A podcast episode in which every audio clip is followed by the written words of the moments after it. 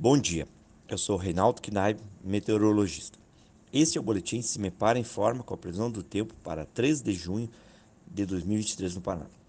Este sábado será de tempo estável em todas as regiões paranaenses devido à atuação de uma massa de ar seco e frio que predomina sobre o sul do país. Ah, no início do dia, nevoeiros serão registrados nas regiões sul, central, Campos Gerais e metropolitana de Curitiba.